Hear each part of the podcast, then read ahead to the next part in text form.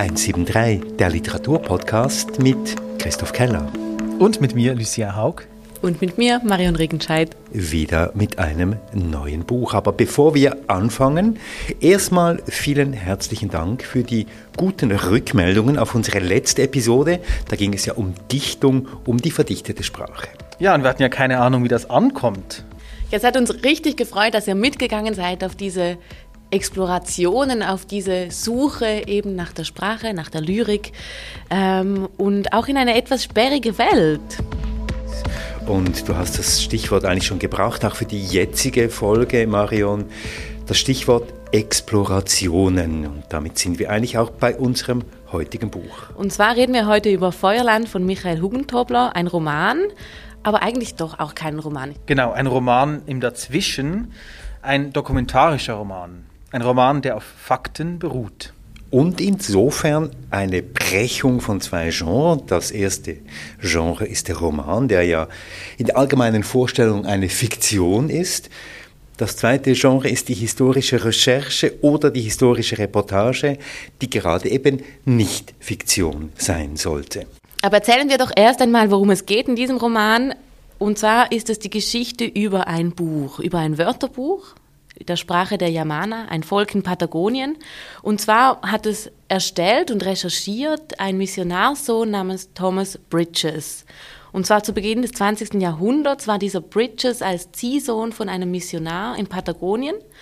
Die sind da alle hingezogen. Dieser Pfarrer hatte oder Missionar hatte irgendwie 17 Kinder oder so. Wisst ihr noch wie viele? Sehr viele. Sehr viele. Auf jeden Fall war einer davon dieser Thomas Bridges.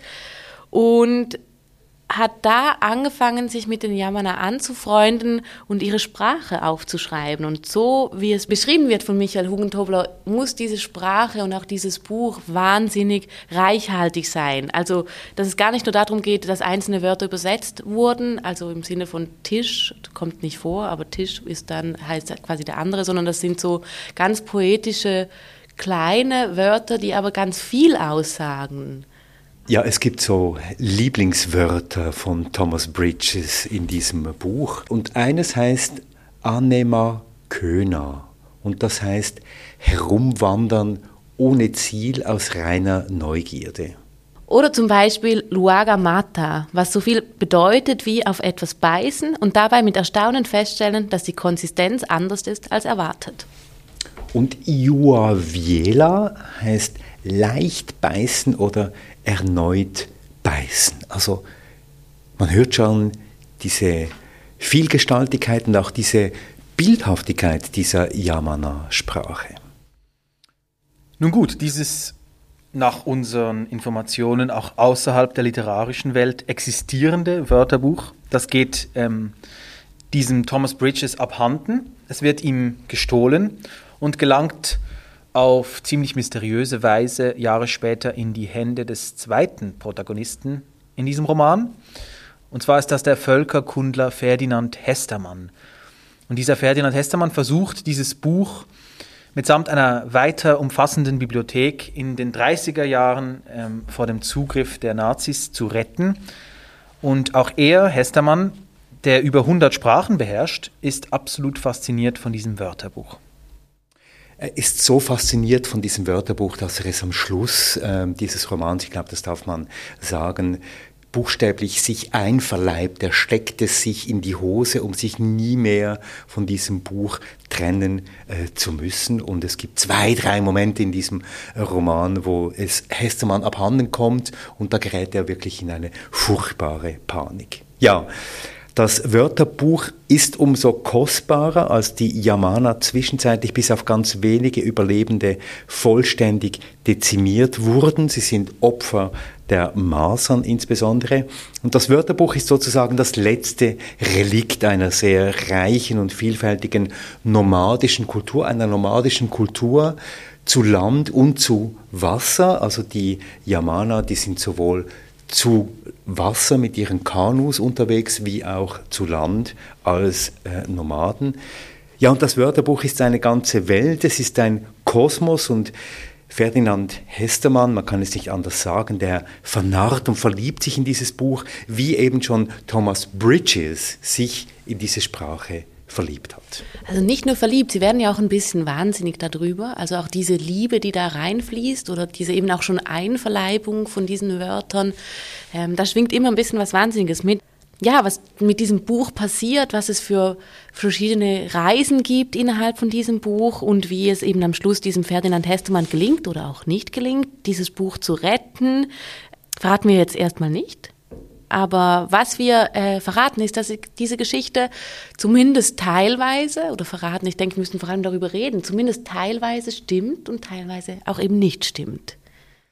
Was stimmt, es gab diese beiden Figuren, den Ferdinand Hestermann und den äh, Thomas äh, Bridges, sind reale Figuren, die sind dokumentiert. Was mit diesen Figuren zwischenzeitlich passiert, wem sie alle begegnen und welche Wendung diese Geschichte nimmt, was daran wahr ist und was nicht wahr ist, das verrät uns auch der Autor in seinem Nachwort nicht. Aber vielleicht ist das jetzt der Moment, wo wir ein paar Worte sagen müssen zum Autor dieses Buchs. Michael Hugentobler ist Journalist, Reporter und Schriftsteller. Er ist und war vor allem ein Weltreisender. Er war 13 Jahre lang auf Reisen auf der ganzen Welt mit ein paar Unterbrüchen. Sein Erstling ist Louis oder der Ritt auf der Schildkröte. Das ist ein wahnwitziger und abgründiger Roman über eine Figur. Auch sie hat tatsächlich gelebt. Und Michael Hubentobler, wir ahnen es schon, ist eben als Autor, als Schriftsteller und als Reporter ein Grenzgänger zwischen dem Realen und dem Fiktiven.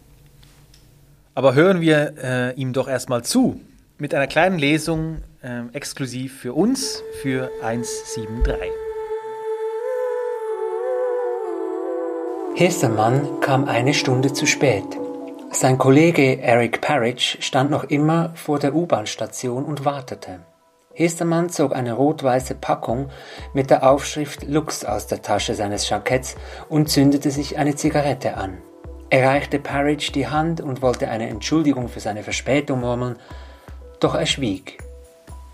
Gestern war Parrish zu Hestermanns Vortrag am Linguistischen Institut des University College gekommen und für den heutigen Tag hatte er diesen Ausflug an den Rand der Stadt vorgeschlagen, wo er im Botanischen Garten mit einem weiteren Kollegen verabredet sei. Dieser Kollege, ein ausgefuchster Kerl übrigens, könne die Sache bereinigen, die Hestermann so sehr Sorgen bereite und die er ja bereits in seinem Brief erwähnt habe. Alles sei bestens, der Kollege habe die Lösung parat. Hestermann hatte irritiert, dass Parrish ohne Rücksprache eine weitere Person in diese Sache eingeweiht hatte, aber er beschloss, die Dinge auf sich zukommen zu lassen. Das würde schon gut gehen. Nun also spazierten die beiden Wissenschaftler zum Botanischen Garten und näherten sich dort einer Schwarzkiefer, unter der ein kleiner Mann saß und eine Pfeife rauchte. Der Mann trug eine erdfarbene Tweedjacke, einen moosgrünen Cardigan und eine ziemlich straff geknöpfte braune Krawatte. Mit einem Mal drehte er den Kopf, grummelte Potzblitz, hüpfte auf die Füße und stürmte auf Hestermann und Parrish zu. Er streckte die Hände aus, auf eine derart ungestüme Weise, als hätte er sehr lange auf dieses Treffen gewartet. Zu Hestermann sagte er Sie sind der Deutsche, ja? Herzliches Beileid. Dann nannte er seinen Namen, den Hestermann aber sofort wieder vergaß. Hestermann konnte sich nur die Namen von Leuten merken, mit denen er regelmäßig verkehrte. Setzen wir uns, setzen wir uns, sagte der kleine Mann, und sinnen über die Wunder dieser Welt nach. Er drehte sich um, eilte zurück zum Baum, lehnte den Kopf an den Stamm und zog an seiner Pfeife.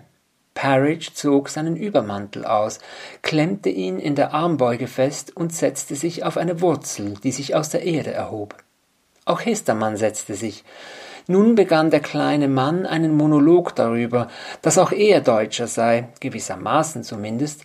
Vor 200 Jahren sei ein Vorfahre auf die Insel ausgewandert, mittlerweile sei man aber Brite durch und durch, und man könne nicht verstehen, in welche Richtung es den Kontinent gerade treibe, ein Feuer werde ausbrechen, und alles wegen des verdammten kleinen Ignoranten mit seinem nordischen Unfug und dem ganzen gar unwissenschaftlichen Quatsch, den dieser Tor erzähle. Und jetzt wolle der auch noch sämtliche völker- und sprachkundlichen Werke des Landes in eine Art Privatbibliothek verfrachten, wo er doch viel zu dumm sei, um diese Bücher verstehen zu können. Übrigens, fuhr der kleine Mann fort, habe er erst kürzlich aus Deutschland ein Schreiben erhalten, er solle seine arische Abstammung bestätigen, ohne die könne das Kinderbuch, das er verfasst habe, in Übersetzung gar nicht erscheinen. Und er habe zurückgeschrieben, soweit er informiert sei, habe er keine persischen Vorfahren und niemand in seiner Familie habe Hindi oder Romani oder ähnliche verwandte Sprachen gesprochen. Hestermann nickte und unterdrückte ein Kichern.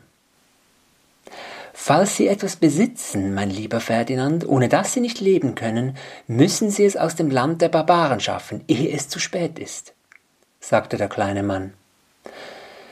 Dieser Gedanke ist mir auch schon gekommen, sagte Hestermann und zündete sich eine weitere Lux an. Er warf Parrish einen anerkennenden Blick zu, den dieser nicht erwiderte. Parrish hob den Kopf und schaute in die Krone des Baumes.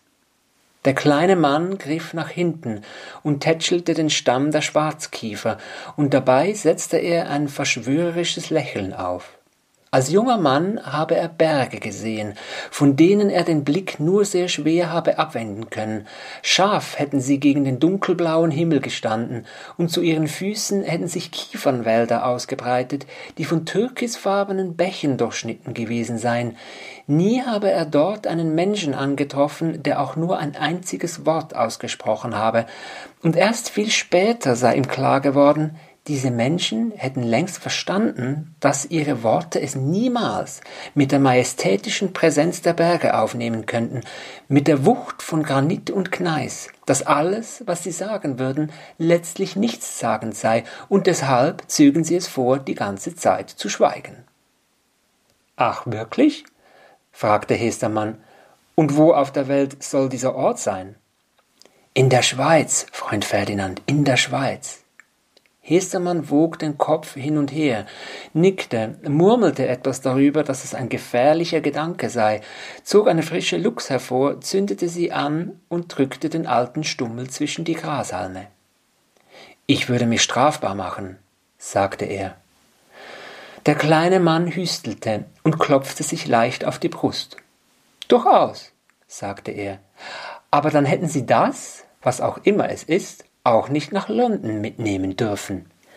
Hestermanns Lux rutschte ihm aus den Fingern, drehte sich in der Luft langsam im Kreis, graziös wie der Salto eines Turmspringers, und fiel lautlos ins Gras.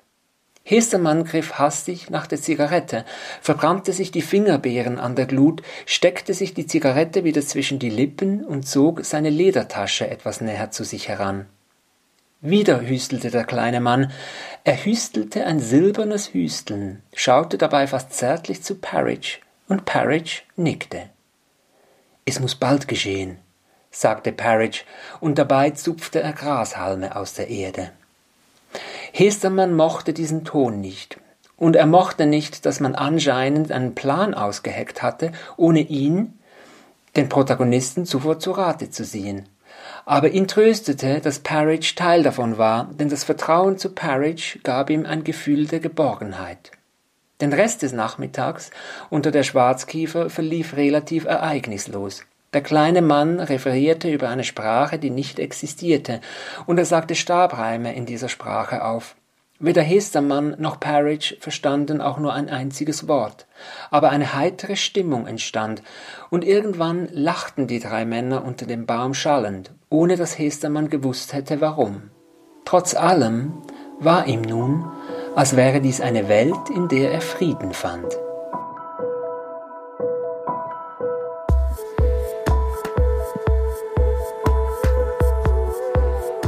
Ja, Michael Ruhndobel hat uns, nachdem er diesen Text eingelesen hat, verraten, dass es sich bei dem kleinen Mann, der in diesem Text vorkommt, um Tolkien handelt. Und ich glaube, damit sind wir schon beim Problem auch dieses Buchs oder bei der Herausforderung dieses Buches, dass hier eben Figuren vorkommen, die teilweise historisch belegt sind, aber nicht als solche benannt sind. Und andere sind zwar benannt, aber verhalten sich in keiner Art und Weise so, wie sie sich tatsächlich in der Geschichte verhalten haben. Also ich fand das irgendwie total schwierig, weil, also wenn jetzt im Nachhinein hast du mir gesagt, okay, das war Tolkien und jetzt, wenn ich mir die Szene noch einmal überlege, macht es total plötzlich Sinn und ich sehe mich auch lachen mit denen über diese fremde Sprache äh, unter diesen Tannen, Kiefern sind es, glaube ich. Und irgendwie hat, hat, hat es mir teilweise gefehlt, dass ich genau wusste, ist das jetzt echt? Ist das wirklich passiert? Oder ist das frei erfunden? Wie ging es euch damit, mit diesem Spiel zwischen wissen wollen, ist das jetzt wahr oder eben nicht?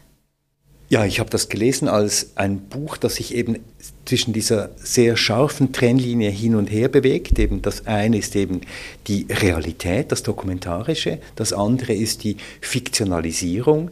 Und Michael Hugentobler ähm, löst das Ganze ja auf in seinem Nachwort, wo er sehr offen davon spricht, dass er eben diese Geschichte weitestgehend fiktionalisiert hat. Ich lese hier ganz kurz vor.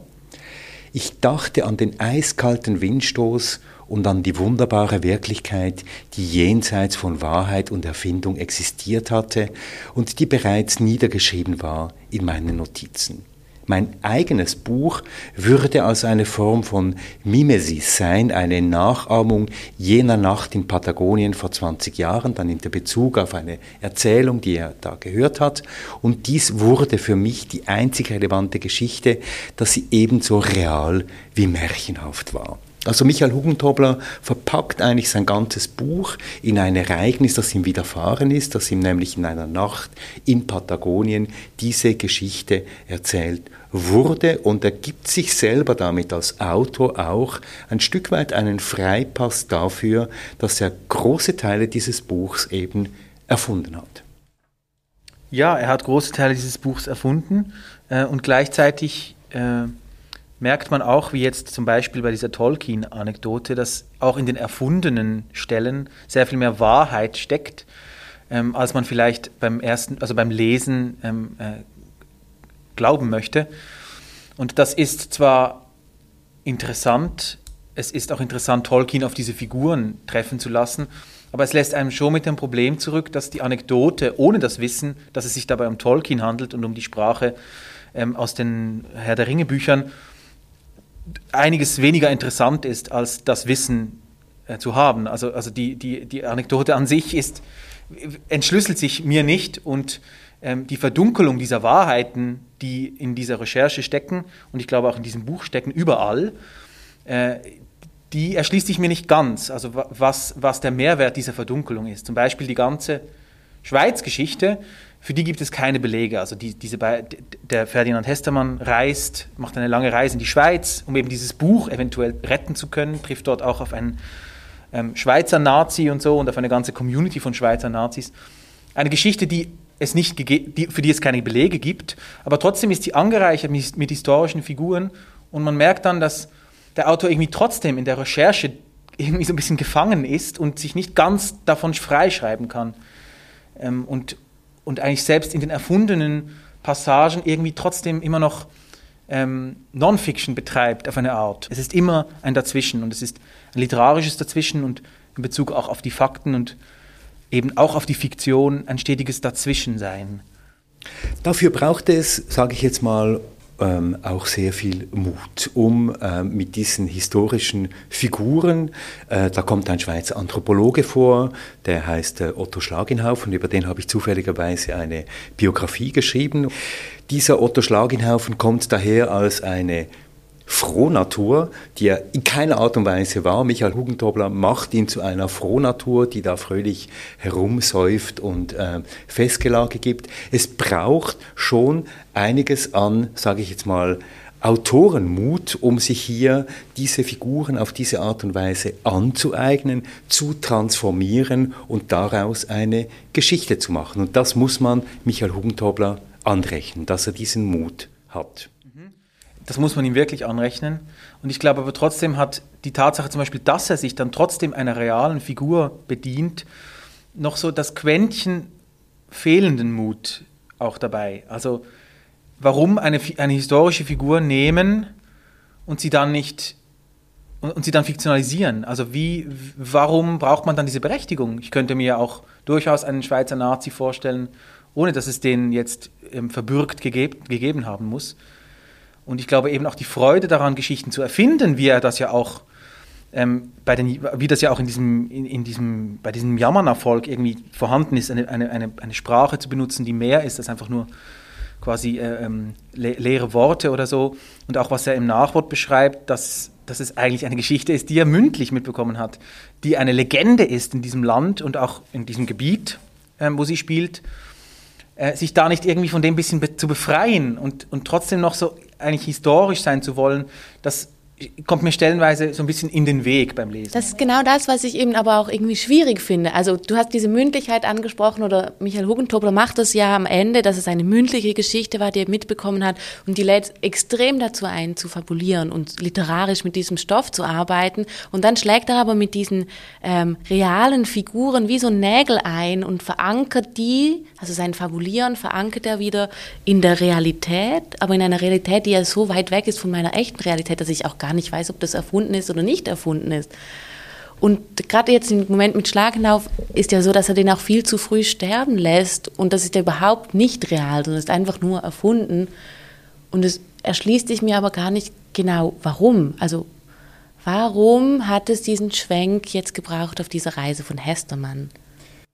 Was Michael Hugentobler hier allerdings macht, und das ist natürlich auch seine Freiheit als Autor, da so zu verfahren ist, sich in eine gewisse Tradition der, hm, sage ich jetzt mal, semi des Semidokumentarischen hineinzustellen, das, ich sage es jetzt mal so, im Moment ja fröhliche Urständ feiert. Also nehmen wir Lukas Bärfuß, der sich mit 100 Tage ja auch in die Weltgeschichte äh, hineingeschrieben hat, indem er aus einer semifiktionalen Perspektive die Ereignisse in Ruanda beschrieben hat. Oder nehmen wir eine Figur aus einem anderen Genre wie Milo Rau, der ja permanent mit fiktionalen Zusätzen und Fiktionalisierungen sich auch hineinschreibt in äh, die Weltgeschichte. Also es scheint da nicht nur in der literarischen, sondern überhaupt in der der Auseinandersetzung mit Welt so etwas Neues zu geben, dass man sich, ich sage das ich bewusst, Mann, ja, dass man sich hier, dass man sich hier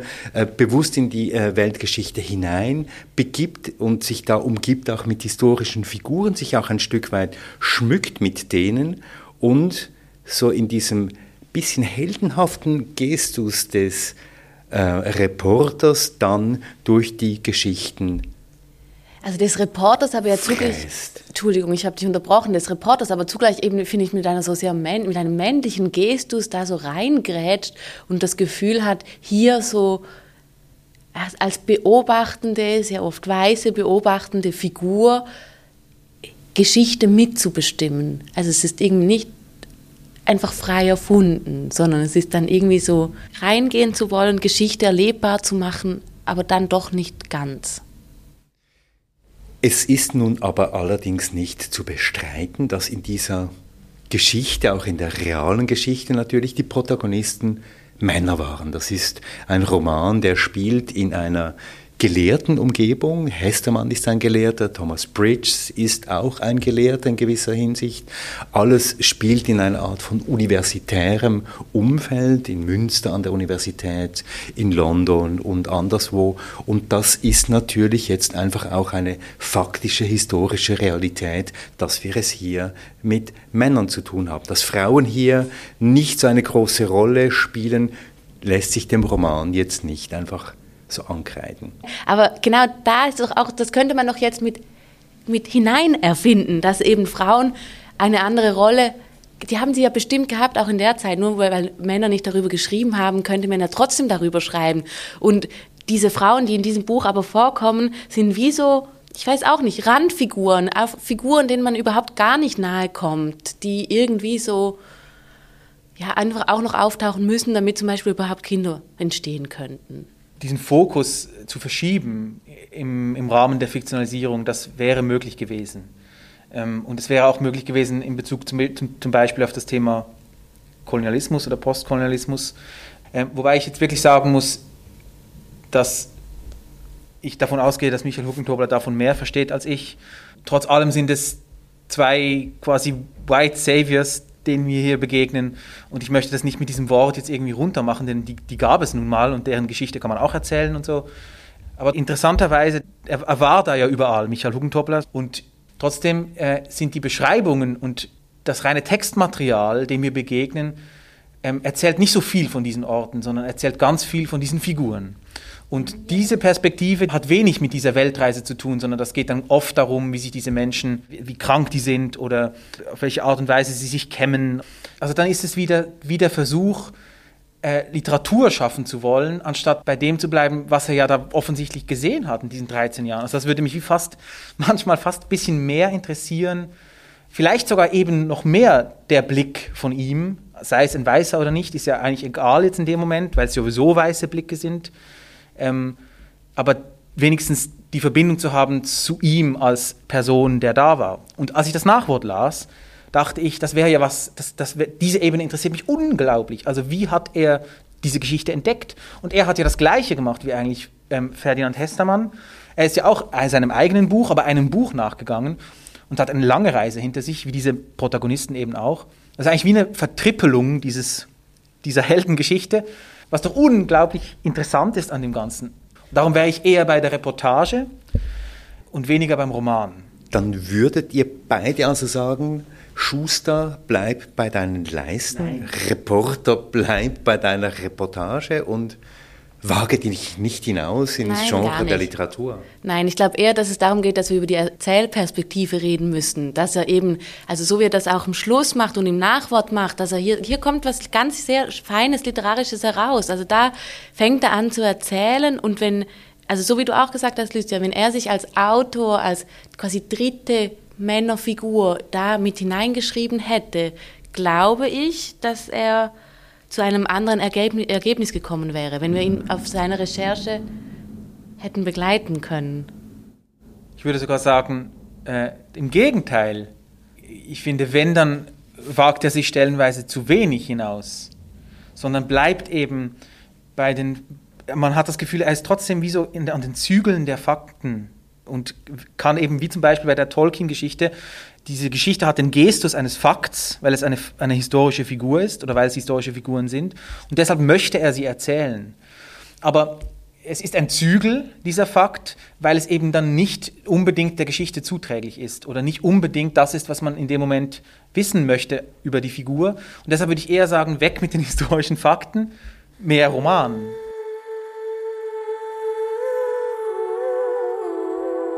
Im Kern will ja Michael Hubentobler uns eine sehr politische Geschichte erzählen, einfach um das auch nochmal ähm, ins Zentrum zu rücken. Es ist die Geschichte von einem Wörterbuch, das die Vielfalt, die äh, Anschaulichkeit einer Welt beschreibt und erhält diese Sprache und erhält dieses Wörterbuch wie einen Totem oder wie ein, ein Fanal vor sich her gegen die Widrigkeiten seiner Zeit, nämlich gegen dieses nationalsozialistische Deutschland, das Zugriff haben will auf dieses ähm, Wörterbuch, das auch die ganze Bibliothek, die er sich ähm, für die er gearbeitet hat sein ganzes Leben, sich unter die Nägel reißen will und er kämpft auch gegen diese Horde von Nazi angehauchten Schweizern, denen er in der, in der Schweiz dann begegnet, um dieses Wörterbuch zu retten. Und insofern steckt natürlich im Kern dieses Buchs schon eine, eine historisch recherchierte und vermutlich auch historisch recherchierbare und notwendigerweise recherchierte Kerngeschichte drin, über die er jetzt als Autor nicht hinausgehen wollte, weil er den historischen Kern dieser Geschichte auch bewahren wollte. Ist das zu moralisch dann zu sagen, dass ich es dann ähm, in dem Fall problematisch fände, dass das Handeln dieses Mannes ein bisschen glorifiziert wird? Also die Rettung dieses Wörterbuchs. Denn das, das Volk wird nicht gerettet durch ein Jammerner Deutsch, Deutsch Jammerner Wörterbuch, denn das ist ja eigentlich wirklich, interessiert ja eigentlich keine Sau. Ähm, sondern das Volk wird gerettet, indem die Leute weiterleben. Und die Stellen, wo es darum geht, dass dieser Mann selbst die Masern oder diese Familie oder ich weiß auch nicht, diese Missionare, ähm, diese Masern in dieses Gebiet gebracht haben, die sind verschwindend kurz in dem Buch. Und ich bekomme das Leiden, das ich angedeutet bekomme, in diesem Mann, dass er selber das Volk zerstört hat, nur am Rande mit. Und ich finde aber, das wäre ein Zentrum des Romans. Und da wäre diese Figur, diese Figur des äh, Okoko, ein Freund dieses Thomas Bridges, ja gewissermaßen eine Art von Brücke gewesen, ähm, um eben in diesen Bereich auch mal äh, einzudringen und die Perspektive zu wechseln. Und du würdest jetzt sagen, diese Chance hat der Autor verpasst. Ich glaube, dass er wahrscheinlich sehr bewusst diese Perspektive nicht wechselt, wahrscheinlich aus Gründen, die wir jetzt auch schon angesprochen haben. Also ich, ich äh, attestiere ihm da eine sehr große Reflektiertheit. Ich glaube aber einfach, dass, es, dass, dass, er, dass mich, das, mich persönlich hätte das fast mehr interessiert. Also ein Mensch, der eigentlich wohin geht, um sich zu interessieren für, für andere Menschen. Und eigentlich dieses Interesse ist, ist ja dann der Untergang äh, dieser Menschen. Und er verbringt dann sein ganzes Leben damit, das Einzige, was von den Menschen übrig bleibt, äh, zu retten. Aber das, was davon übrig bleibt, ist eben nicht das, was von den Menschen übrig bleibt, sondern es ist eigentlich eine, eine Übersetzung in, in eine andere Sprache. Also niemand hat was davon, außer wir. So. Und also außer wir jetzt im eurozentrischen Sinne gedacht. Und das ist halt wie, das ist ein interessantes Setting ähm, für diese Figur. Aber da wäre ich so gerne einfach näher dran und dabei bei diesem Mensch, der dieses Problem hat. Oder auch die Problematisierung dieser Ausbeutung, weil ich finde das schon äh, sogar dann noch einen Schritt mehr, wenn man das irgendwie kritisch nämlich anschauen würden, also ist es eine doppelte Ausbeutung. Also wir haben einerseits quasi diese Idee von der weiße Mensch bringt Gott und dann bringt er auch noch die Krankheiten mit und dann verlässt er sie aber wieder. Also auch Bridges macht das, er verlässt die ja wieder und nimmt aber deren Sprache noch mit und ich finde dieses, diese vermeintliche Rettung eben sehr problematisch. Also es ist nicht politisch, dieses Buch, weil sonst hätte man doch dann Position beziehen müssen und das anders problematisieren. Und auch die Figur selber setzt sich ja nicht wirklich damit auseinander. Also er wird ja dann irgendwie wahnsinniger immer mehr und, und, und möchte aber auch seinen Freund gar nicht mehr sehen. Er möchte die Yamana gar nicht mehr sehen. Ähm, aber wir verstehen oder wir sind zu wenig nah an diesen Figuren, um tatsächlich nachfühlen oder nachspüren zu können, was das für eine Auseinandersetzung ist. Wie geht man mit dieser Schuldfrage um? Also da fehlt mir einfach so wirklich die Nähe, mehr darüber zu erfahren. Also die beiden Herren, Hestermann und Bridges, sind ja eigentlich tragische Figuren. Sie werden irgendwie getrieben durch die Zeitläufte, durch irgendwelche Ansprüche, Reisen zwischen diesem, der Bridges reist zwischen dem Königreich und diesem Argentinien hin und her mit diesen Zettelchen, die er mit sich herumträgt. Das hat ja etwas Lächerliches. Hestermann versucht ja irgendwie heldenhaft und mit einem Kamm in, in der Tasche, wo er sich immer wieder kämpft, wenn es kritisch wird, irgendwie dieses Wörterbuch zu retten, scheitert aber letztlich auch. Und in dieser Beschreibung steckt ja auch ein großes Quantum an Kritik an dieser Haltung, über die ihr euch jetzt so aufhält.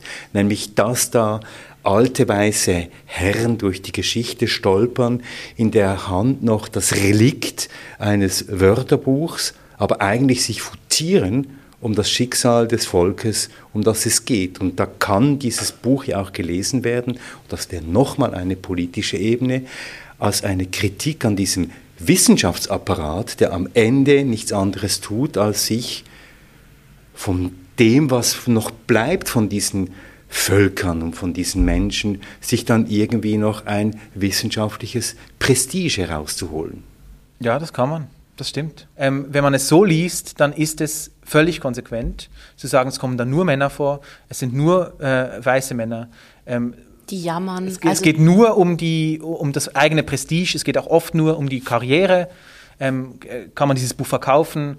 Äh, so. Aber da sind dann die Helden eben trotzdem Idealisten. Die beiden Helden sind dann trotzdem Idealisten und da kommt man dann natürlich schnell in, in, den Konflikt, kann man die eigentlichen Idealisten dann trotzdem kritisch beäugen und gibt einem das Buch dafür genug Material. Insofern ist ja der brutale Tod des Schweizer Anthropologen Otto Schlagenhaufen, der auf einer einsamen Felskuppe von einem herabstürzenden Felsen getroffen in die Tiefe stürzt, die also etwas wie ein großer symbolischer Mord an diesem ganzen Apparat, den Michael Hubentobler hier macht. Und obwohl äh, Otto Schlagenhaufen ja eines ganz sanften, natürlichen Todes gestorben ist, ist dieses Bild des Wissenschaftlers, der von einer höheren Kraft erschlagen wird, dann doch auch prägend für dieses Buch, weil am Ende bleibt eigentlich, muss man sagen, nichts. Die Yamana sind nicht mehr da, die Herren verschwinden irgendwo im Orgus der Geschichte und das Buch landet in der British Library und kann dort von jedem Menschen eingesehen werden als das letzte Zeugnis eines Volkes. Es bleibt nicht nichts, würde ich sagen, weil was bleibt, und das ist vielleicht auch etwas sehr Schönes, auch mit dem Bau dieser Bibliothek nochmal und mit, mit dem Versuch, dieses Wissen zu speichern, bleiben eben Bücher. Es bleibt der Versuch, Geschichten aufzuschreiben und auf Grundlage von alten Geschichten, von echten, also Geschichte, jetzt historischen Geschichten, eben neue Geschichten, nicht ganz mehr so historisch, ähm, weiterzuspinnen und Stoffe aufzugreifen. Und da bleibt schon etwas übrig. Und das ist auch was Wunderschönes. Es bleiben Bücher.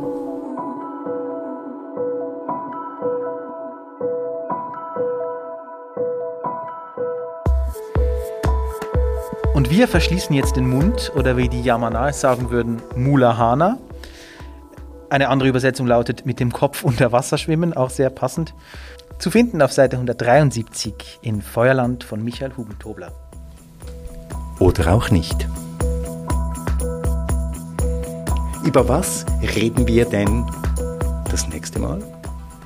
Wir reden nächstes Mal wieder über ein sehr literarisches Werk, wie ich finde. Wir reden über Claudia Durastantis Buch Die Fremde.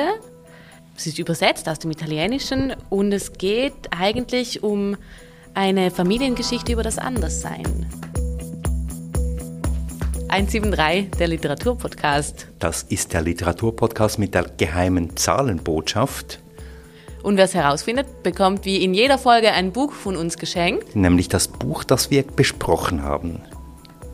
Diesmal mit Originalnotizen und Anstreichungen von dir, Christoph. Originalanstreichungen von mir. Schreibt einfach an mail.173.ch und wir schicken euch das Buch. Und gebt uns Feedback und empfehlt uns weiter. 173, der Literaturpodcast zu hören auf unserer Webseite 173.ch, auf Apple Podcast, auf Spotify und auf podcastlab.ch. Danke, Marion. Danke, Christoph und danke, Lucia. Danke, Christoph. Danke, Marion. danke, Lucia. Adieu.